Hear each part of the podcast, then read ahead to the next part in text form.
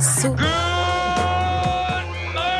Tout ce qu'il faut savoir ce matin en 10 infos fondamentales. Ou pas banal. So good. Première info. En Angleterre, une commission d'égalité vient d'imposer aux entreprises d'ajuster leurs horaires de travail et leur dress code pour que les femmes ménopausées puissent travailler dignement. So good. Deuxième info.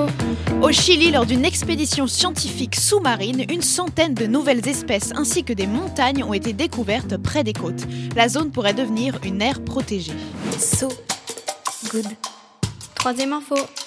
Aux États-Unis, s'il était extradé, le lanceur d'alerte Julian Assange risquerait de passer 175 ans en prison, notamment pour avoir révélé les modes opératoires de l'armée américaine. So good. Quatrième info.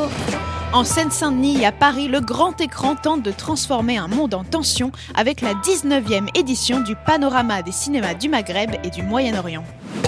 So good. Cinquième info.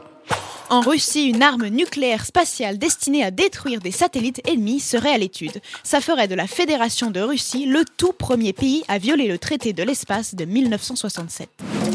So good. Sixième info. En France, réduire de 50% la consommation de viande suffirait à atteindre les objectifs climatiques fixés par le pays. Un chiffre qui s'explique par la lourde empreinte carbone de l'alimentation, notamment due au méthane des bovins. So good. Septième info. Au Japon, le festival millénaire de l'homme nu, rassemblement religieux plébiscité par la jeunesse, n'aura plus lieu en cause le vieillissement de la population. So good. Huitième info. Aux États-Unis, près d'un Américain sur cinq est convaincu que Taylor Swift fait partie d'un complot visant à permettre la réélection du président Joe Biden. So good. Neuvième info.